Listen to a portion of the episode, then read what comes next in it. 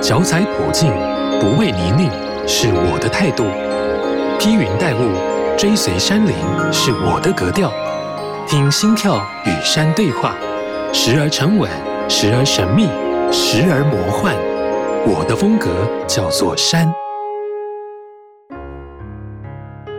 欢迎收听好事九三五，我的风格叫做山。你好，我是阿哲。台湾真的是一座宝岛，对于热爱山林的人来说，除了有美丽的风景可以观赏之外，还有丰富的人文历史能够体验。每一则传说都是美丽的故事，值得我们在登山的时候细细品味。当你选择进入山林，欣赏美景跟吸收新知都只是其次，最重要的就是人身安全。我们是不是都有做足准备了呢？今天我们邀请到了东华大学人文社会科学学院台湾文化学系助理教授张琼文老师，要来跟我们聊聊过去他登山所听闻的美丽故事，以及登山必须要注意的安全事项。先欢迎张老师，您好。阿哲你好，我是琼文。在节目开录之前，有先跟老师讨论一下哦。知道他很早的时候就开始爬山了，对不对？是，蛮早的。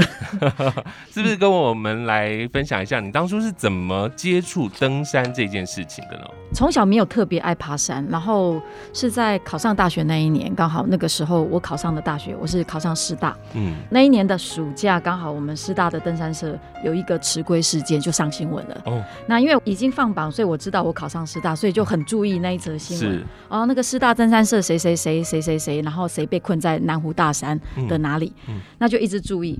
那后来在开学之后，我们有那个迎新活动。对，那迎新活动里面就会有很多社团摆摊位，不知道为什么就特别去注意到，哎，那个师大登山社在哪边？去看看。嗯，现场也听到他们在讲报纸上看到的人名，啊，我的学长这样子就开始接触。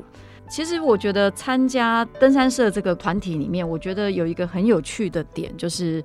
当时很多社团都在招生，是我们大学生也都会每个地方都去。那个时候为什么会特别跑去师大登山社？除了刚刚提到的那个印象之外，嗯，还有一个蛮深厚的点，就是我觉得在山社里面有很多很自然的人，自然的人，很自然的人。那个自然可能不是生态的自然，而是个性上很豪迈，是对，很直接，嗯。不太会修饰，所以那个感觉让我觉得哇，这群人怎么那么奇怪？嗯，让我很想认识他们。嗯，所以于是我就参与了这个团体，这样子。是是是，我我我原本以为老师要跟我讲说，那时候的登山社的学长特别的帅，还是什么的。嗯，帅，嗯，也不错啦，也不错。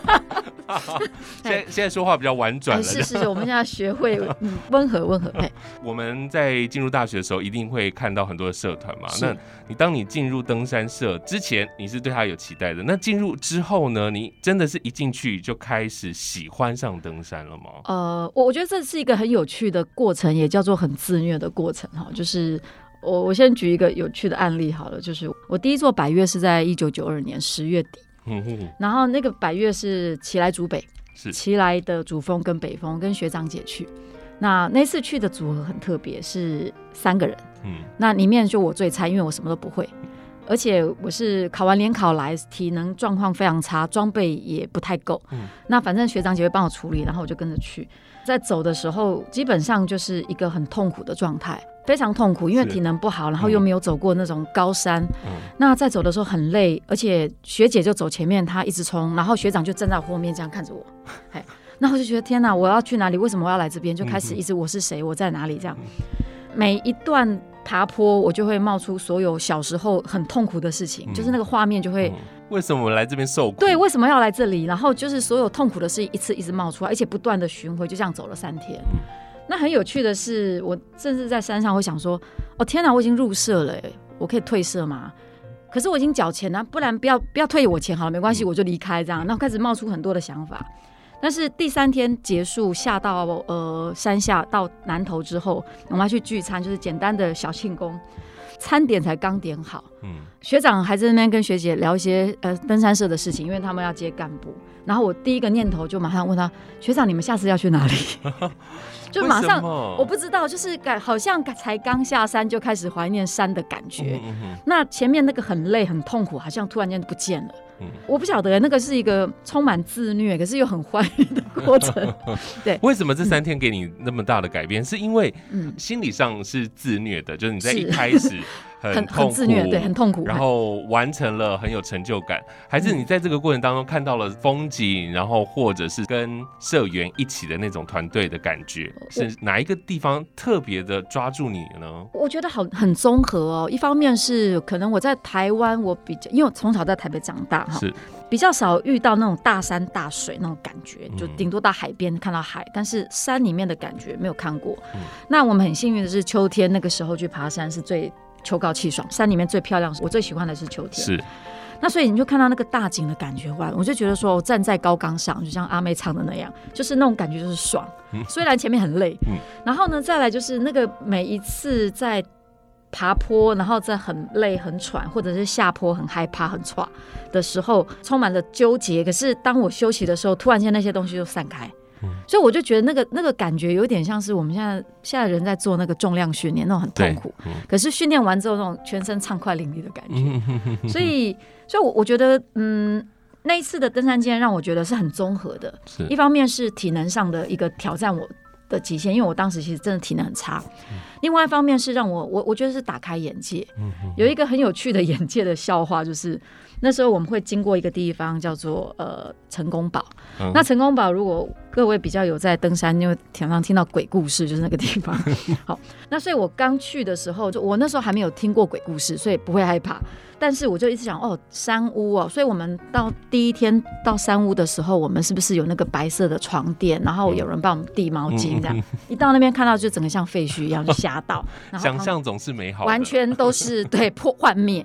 但是在那里的感觉又觉得好有趣，就是有点小冒险的感觉。嗯，对。那还有一个部分是，我觉得跟我的学长姐很有关系，要不然从头到尾都没有笑我，也没有骂我说你怎么那么累，或者你怎么那么巴卡，他们就是陪我。嗯，嘿，所以我我这个也是我在呃登山的团体里面学到一个很深刻的东西，就是陪伴。就是我们一路就是陪，然后我我可能是当时呃呃状况最糟糕的，但是我我是被照顾的，我有被安全的保护着，这样。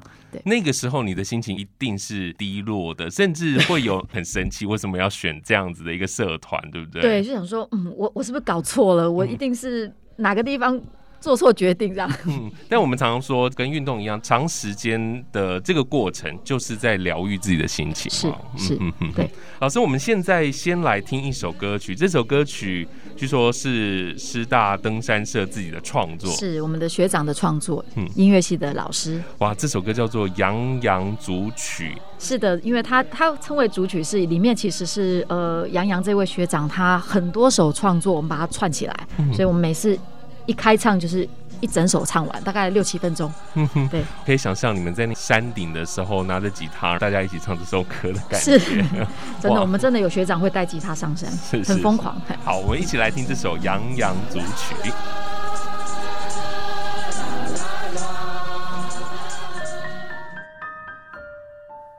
继续回来，我的风格叫做山，我是阿哲。今天我们在现场邀请到的是张琼文老师哦，张老师可不可以跟我们来聊聊？因为你那时候在大学爬山之后，你就是从大一开始一直不断的去爬山，所以你登了多少的百岳？到目前为止应该是七十六座哦，但是。可能有四分呃五分之四是大学完成的，对，因为后来就是中间有工作的关系、进修的关系暂停。对，因为到了郊外啊，运动就一定会有风险，而且早期那个时候就是说，呃，资讯没有那么的多元，然后没有那么多。你有没有遇过什么比较难忘的一些登山的状况？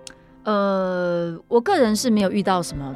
太可怕的意意外。那不过我们在我大三那一年，我们有一个终极向导训练。嗯，那我们的另外一队的队友，他们有迟归的状况。嗯，迟归的状况应该是迷途，这是第一个。嗯，然后第二个部分有人受伤。我们在第一时间掌握到他们确定是迷途的时候，我们其实整个登山社是动员起来，包括毕业的学长姐，我们马上组织搜救队伍。对，嘿，然后上山搜救。那当时有一个情况是，因为当时的通讯不太好，都一定要靠无线电，这是第一个。那是那个是设备的部分。那第二个部分是当时可能也确实是比较保守一点，所以我们 很多学长姐或者是很多同学，我我们参加登山社是家人不知道，嗯嗯，所以呢，我们其实不敢张扬，不敢张扬，所以也不太敢报警啊，不敢报警，哎，对，因为怕有有一些状况。所以，我们是自己组搜救队。那但是我没有告诉学校。是。但是后来，当然消息出去了，就是呃，外面的民间的搜救团体就来协助这样子。那我们那一次的一个搜救，我们大概呃两天到三天吧。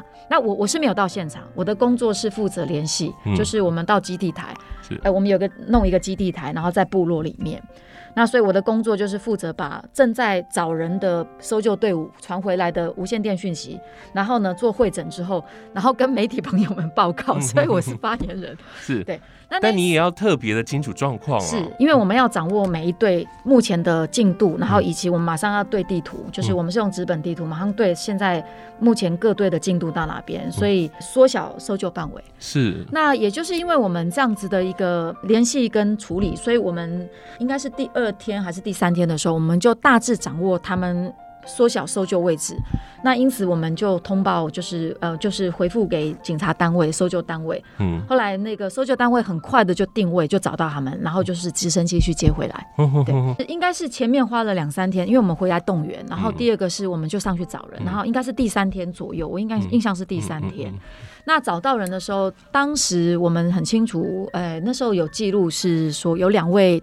呃，我们在山里面的伙伴有受伤，嗯嗯嗯，伤势还是是有见血的，有点严重、嗯嗯、啊。不过人都平安的下山了，这样子。所以在那个时候，老师是大三的时候，我应该是大三，对，是大三升大四，所以已经算是学姐了。是，所以在那个时候知道在山中的一些状况的时候，是需要很冷静来处理的。呃，我们必须要很冷静，然后再加上，因为我们那一次的呃活动，它不是一般的，就是那种。休闲型的活，我们是训练活动，嗯，所以其实我们在前置作业就很谨慎。是，那只是说真的很不巧，那一次他们可能在林相的判断上面，在路径判断上面出了状况，嗯，所以呃出了一些差错。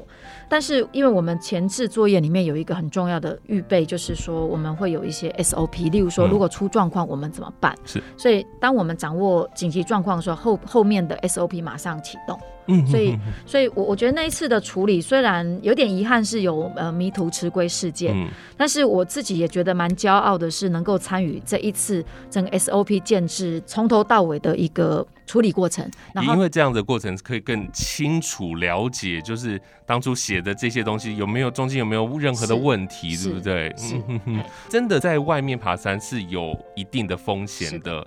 怎么样建立正确爬山的观念？是不是来跟听众朋友来分享一下比较正确的爬山事前的准备？嗯。好的，那我们先不要讲那么严肃的那个训练活动，我们讲个人的部分哈，因为我们现在比较多朋友会是朋友相约，然后并不是去做训练哈。呃，我我在登山社学到，如果就登山安全来讲，我觉得有一个很重要的概念，我想这边跟的各位分享，就是我们学长跟我们说，就是我们的教练跟学长跟我们说，登山其实是一个有计划的冒险。嗯，也就是登山本身就是有风险，户外活动就是有风险，是跟一般水域活动一样。嗯，但是登山活动有一个很重要的点，它是要做一些计划。好，那所以前置的计划是什么？包括我们的体能的训练，包括我们的装备的准备，然后包括我们登山行程的安排，是以及我们有一些紧急状况的预想跟嗯。规划，例如说，呃，如果出状况了，后面 SOP 应变计划什么，我们都会做一个准备，这样子。好，所以登山是一个有计划的冒险，这件事情，其实我觉得可以先放在心里面。那接下来就是下一个问题了，就是它虽然是冒险，但是我们并不想去冒生命危险。哈，也就是说，去年有一部很有名的那个公共电视播出的一个纪录片，就是《群山之岛》与。不会去死的他们哈，我对这个题目取得蛮有意思的哈。他们不会去死，意思是说我们到山上不是要去死啊，就是我们并不是要冒着生命危险去做这个事情。也就是说，所以我们前面的一些概念就要有。那有哪一些东西是我们可能必须要拥有的哈？其实，在网络上有很多说明。那我这边可能分享两个最基本的哈。第一个部分是户外求生三三三原则，三三三，嗯，三三三。那这个原则其实我们掌握了，就知道我们呃前面要怎么保护自己。第一个部分是，如果我们失温的话，三小时内会死亡。第二个部分是我缺水三天，我就会脱水，然后可能我觉得身身体的状况就会很糟糕，可能就会休克或死亡。那如果我没有吃东西的话，其实是可以撑三个礼拜。呵呵好，那所以这三点，这个三三三，我们就可以看到，其实最重要的关键是温度。是。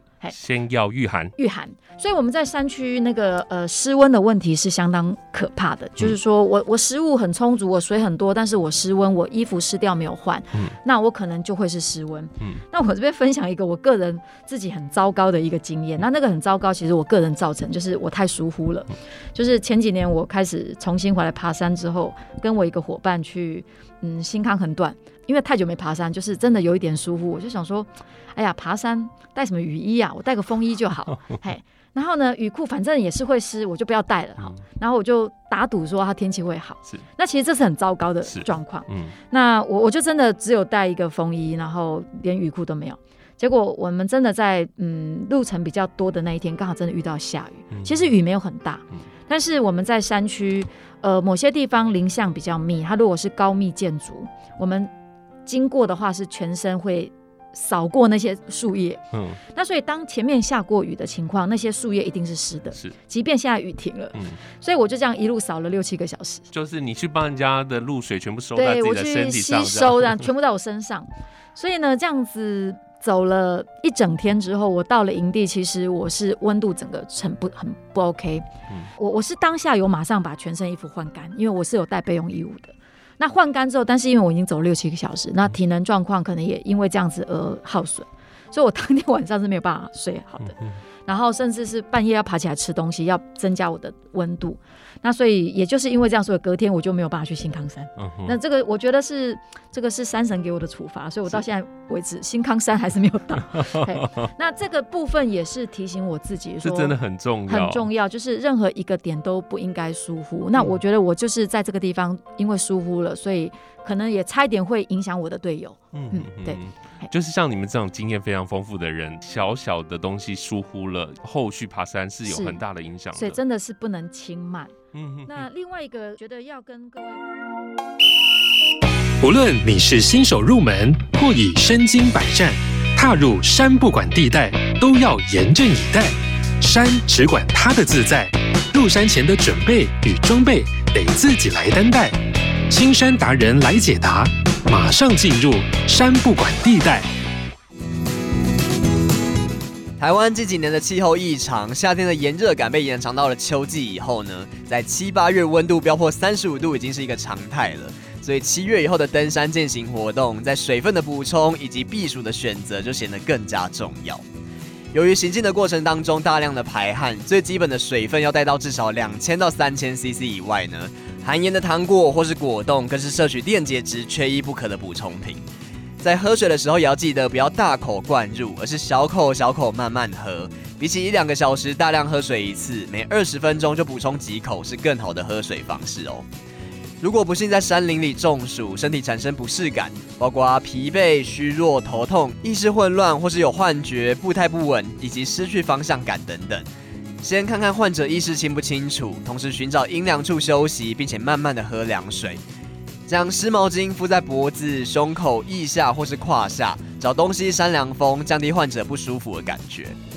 在夏季登山的衣着也很讲究，上衣的部分一定要有排汗、透气以及除臭的功能，让汗液可以快速的被排出，衣服才能保持干爽，避免闷湿造成身体瘙痒起疹子。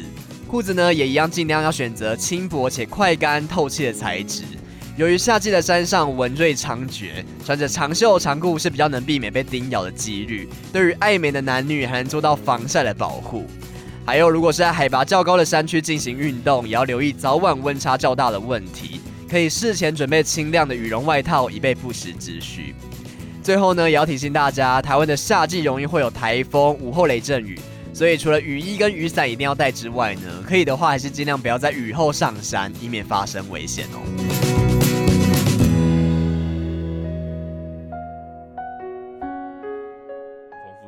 小小的东西疏忽了，后续爬山是有很大的影响的。所以真的是不能轻慢。嗯哼。那另外一个觉得要跟各位朋友分享的是迷途的问题。是我们在登山的时候，其实最容易出现的一个状，就危险的状况就是迷途，就是我搞丢了。是我们自己有比较有经验的伙伴们，我们其实走错了，我应该在可能会在三公尺、五公尺之内会发现我的错误。嗯哼，那我们的处理方法就是马上停下来，回头看，嗯、回到我确定那是正路的那个点。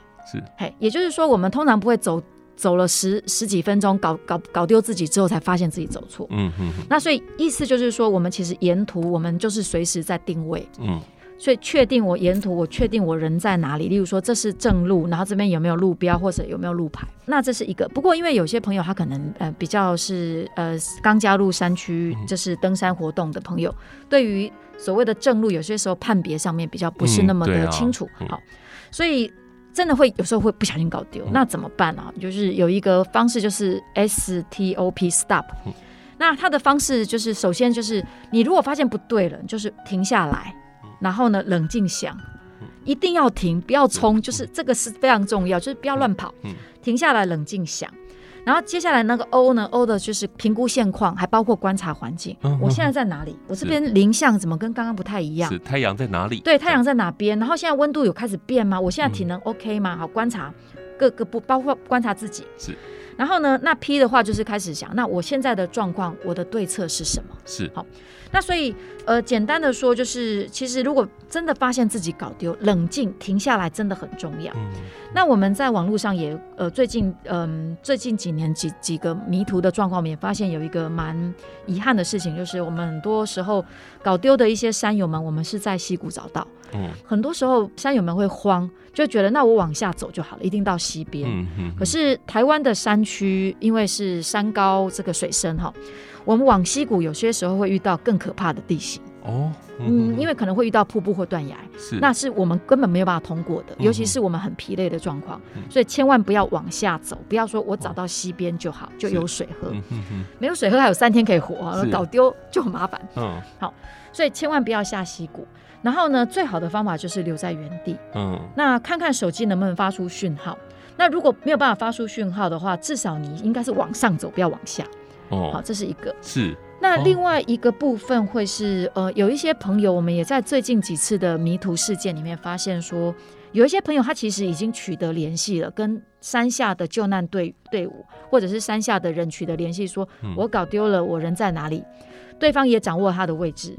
但是后来搜救队到了他提供的，的位置，对，提供的位置之后，发现人不在。嗯，也就是说，可能呃迷途的人自己很慌张，他移动了。嗯，那这一点其实我们觉得很遗憾，因为好几次这样子的一个山友迷途的状况，都是呃有掌握位置，但是到现场不见，然后最后找到的已经离开了这样子。好，所以所以造成憾事。那所以也是要提醒各位，就是如果你真的很幸运的，你的讯息能够让外界。接到，然后定位出来清楚，你真的不要移动，我们就是山下的救难队会找到你，你不要再跑。是，对，嗯、对，因为这样子听起来啊、哦，一个人去爬山这样子真的好危险，对不对？嗯、可是确实有非常多人是。一个人上山登山的哎，老师，你过去有没有这个独攀的经验呢？独攀的这个议题哈，也也是我们现在在那个登山的呃社群里面不断的被两造辩论的议题哈。呃，我我先必须讲，我个人没有独攀。那没有独攀的理由很简单，我不是反对，我是我不敢。嗯，哎，那不敢就是我怕黑，而且我怕无聊，因为我我觉得爬山就是一个 team 的感觉，我我喜欢有伙伴。嗯，即便我们在走的时候是自己走自己的，嗯，我也是希望到了。营地之后，我们有人一起吃饭，一起讲话，说我今天看到什么，聊一下。所以我，我我是我个人没有兴趣独攀，嗯，但是对于独攀的朋友，我也并不反对。我在意的是独攀的朋友有没有掌握自己的状况，例如说我我现在的技术能力，我现在的装备状况，以及我的体能状况，嗯哼，也就是回到我们刚刚提到的是，登山是有计划的冒险。是，如果是独攀的朋友，我们会呼吁说你。独攀的话没有关系，除了我们刚刚说上山前的个人准备之外，还有你的留守人，嗯，也就是说，呃，你可能至少要有一位朋友知道你接下来五天、七天或者是三天、两天的行程是什么？让他充分掌握。如果说如果真的哎迟归或任何状况的话，那位朋友他手边有相关的讯息。那我们在山区现在因为山区的通讯比过去好很多，所以我们可能某一些点会有一些通讯点可以联络。我个人习惯，只要到通讯点，我一定会发讯号给我的留守人。是。然后告诉他，我照个照片，然后炫耀一下，说我现在登顶了，然后让他知道我现在几点几分到哪里。嗯，这也是避险了，就是不管你是一个人还是一群人，这很多事情都是要在事前就必须要很清楚的了解，而且你要预期你可能会碰到哪些事情，当碰到的时候，我才可以继续往下走。没错，而不是你发生了再来想说你可能要做什么。是，这非常非常的重要的。对。这样听来，其实以前你们在爬山的时候，是又没手机又没什么的，那不是更更危险哦？所以，我我们过去真的是留守人制度非常严格哈。我讲一个有趣的事情，就是我们之前有一个学长，他带队，他是带。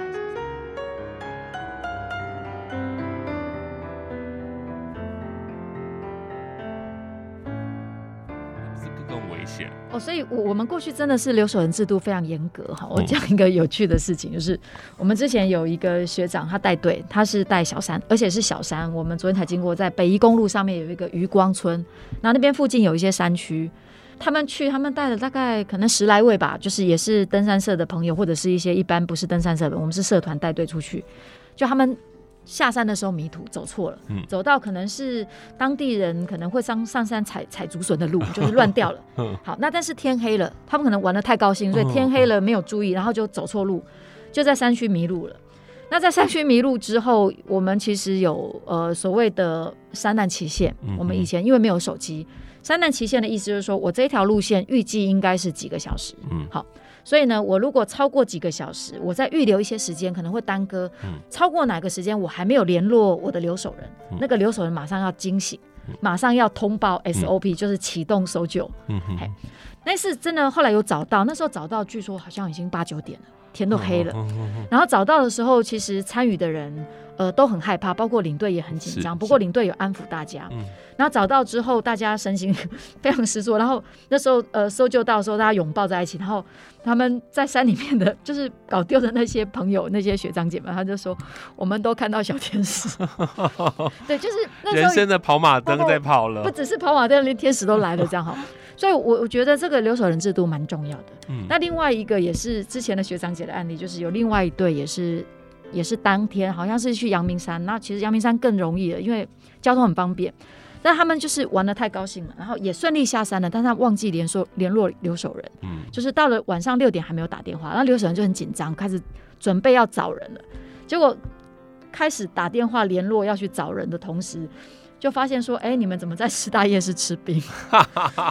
那个，因为大家已经联络说有。嗯多少人不见了？这样要开始要去动员的时候，发现他们在吃冰，那些人基本上是被围殴的。嗯，对啊，就是那很紧张，非常紧张。当然，当然。所以我我我觉得那个流水人的制度，在过去来说，也没有通讯的情况，真的是非常重要。是。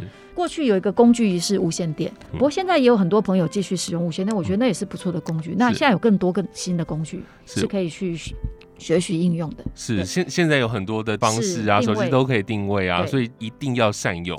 老师，从你过去到现在啊，这个什么都没有的装备到现在 改变很多，对不对？改变非常多。对，现现在所要准备的装备，你会建议大家可以先准备哪些呢？如果你是出街的人的话，如果是出街的朋友，呃，以装备来说哈，我我会觉得，不管是呃焦山或者是所谓的大山啊，就是那种百越型高山。我觉得登山鞋是一个蛮重要的。嗯，鞋子。那当然，鞋子的部分有一些朋友喜欢雨鞋，那我们就不占雨鞋这个问题。反正我个人是登山鞋这样。好，就是有一双很好的鞋子，对于我们登山来讲是一个蛮重要的，因为它我们的脚就是我们的伙伴。嗯，过去在登山的时候，有些坡不敢下，或者是有一些呃崩壁不敢过，我们学长就会告诉我们一件事情，学长姐就会说：相信你的双脚。嗯。那相信自己的双脚的同时，有一双很好的。鞋其实会让我们更信任它，因为不会滑，会制动这样子。好，挑一双适合自己的鞋子，这是蛮重要的一个部分。那如果说朋友接下来想要说啊，在山上过夜的话，有一个好的背包，呃大背包，那是一个重要的一个考量，可以考量自己适合的属性是什么。嗯、在购买的时候，请教一下有经验的朋友，嗯、给你一些经验，因为不一定重就是好，那也不一定轻就一定好，因为要适合自己最重要。是、嗯，所以这是第二个部分。那第三个部分是我们现在比较常看到，有些朋友会用登山杖。是，好。那登山杖的部分，我个人的建议是这样，因为我其实以前在登山，我大概是大二、大三之后才开始用登山杖，因为过去买不起。哦，而且而且以前没有这个东西，嗯，是我们在大学的时候，那时候才开始有系统的被介绍进来。嗯哼哼。那台湾的登山界也开始慢慢的推广，说如何善用登山杖，让自己在爬坡更轻松，下坡更安全。嗯。讲到这一点的时候，我会提醒各位使用登山杖的呃刚入门的朋友们。一定要注意，登山杖它是可以调长度的，是好要符合身高啊，要符合身高以及坡度变化。嗯哼，因为我自己在山区的时候，因为我觉得登山杖真是很好用的工具。嗯，但是如果我们没有好好的学习善用它怎么用的话，可能会造成自己或者是别人的危险。嗯。呃，我前一阵子去呃界茂斯，然后有个陡坡要上，我前面有一个朋友哈，也是山友，应该应该是比较没有登山经验。他就拿双杖，可是他双杖拿很长。嗯，那一般来讲，我们上陡坡，呃，登山杖是要缩短一点。嗯，好，让我们能够更方便的处理，而且能够帮我们分散掉我们上坡的那个疲累。嘿，但是他拉很长，反而造成他在行动上面不方便。嗯，所以呢，他其实拉很长的情况，他就往后戳。我就在他后面，那就我我觉得我会有生命危险的，哦，我就提醒他可以怎么改。嗯，那另外一个案例是呃下坡的时候，嗯，我们很多时候下坡的时候，可能我们就忘记说可以把登山杖再拉长一点。嗯，那反而我们在。呃，下坡的时候会重心不稳，嗯，好，或者是没有办法弄好的话，它可能会让你跌倒，好，所以所以提醒各位朋友，登山杖真的是很好的工具，哦，嘿，但是呃，要平常在交山的时候，要练习如何的使用它，如何的去变化长短，然后让登山杖变成自己在登山过程中很好的辅助工具，也保护自己的安全。原来不是只要符合自己的身高就好了，其实，在上山下山的时候是可以适时的调整的，那可以帮你减低压力，这样子。对，然后也会保护自己的安全。是是是。那同时，有一些朋友可能，如果你在过一些自己不太有把握的地形，然后你登山杖这边好像很 K 的时候，你甚你甚至干脆把它收起来也都好，嗯，因为我们之前有听过一些案例是。他在过地形的时候，因为登山杖可能很慌，因为地形很可能以前没有经历过，然后有点紧张，然后登山杖也忘记收，所以呢，自己又要过地形，又要弄登山杖，就自己绊倒。嗯，那这个很有很大的危险。是是是是是。好，今天老师陪着我们聊的第一集哦，要告诉大家的都是关于登山所要注意的一些事项。今天先在这边收个尾哦，老师还有很多在登山时期的一些故事要跟我们来分享。谢谢你，谢谢，谢谢各位。